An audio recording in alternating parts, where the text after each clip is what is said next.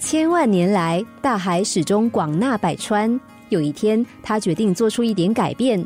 大海对小溪说：“你们的水量太少了，请你们不要再流过来了。”他对水质浑浊的河流说：“你们的水太脏了，请你们不要再流过来了。”大海明白自己是如此浩瀚，从此他只接受大江河最洁净的大河。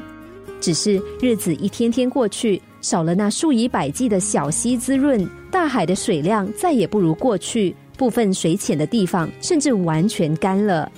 由于拒绝了那些泥流，海底的沙量渐渐少了，有机质也不够。居住在海中的虾和蟹失去了庇护，也失去了食物，接连死去了。大海终于知错了，因为正是那些他看不上眼的东西，成就了自己的伟大。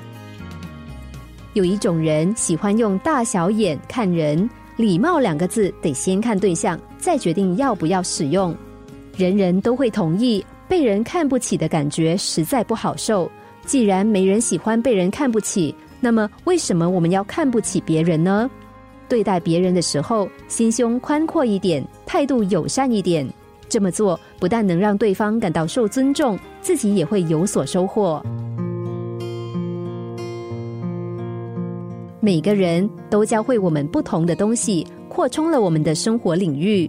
每个人也都像我们的一双眼睛，带我们看到我们原本看不到的世界，进而让我们思索自己可能想不到的问题。有位作家，他说自己的写作秘诀在于广结善缘，因为一个只会关在家写稿的作家，他的作品绝不会好看，原因是少了生活经验。这个世界很大，我们没有理由成为井底之蛙，局限的活在自己的世界里。用更友善、更尊重、更同理的方式和人相处，随着生活经验不断的扩充，你的眼界会更宽广，生活也会更充满兴味。与人相处要保持开阔的心胸。所谓三人行必有我师，不同的人总能够带给我们不同的思考、不同的启发。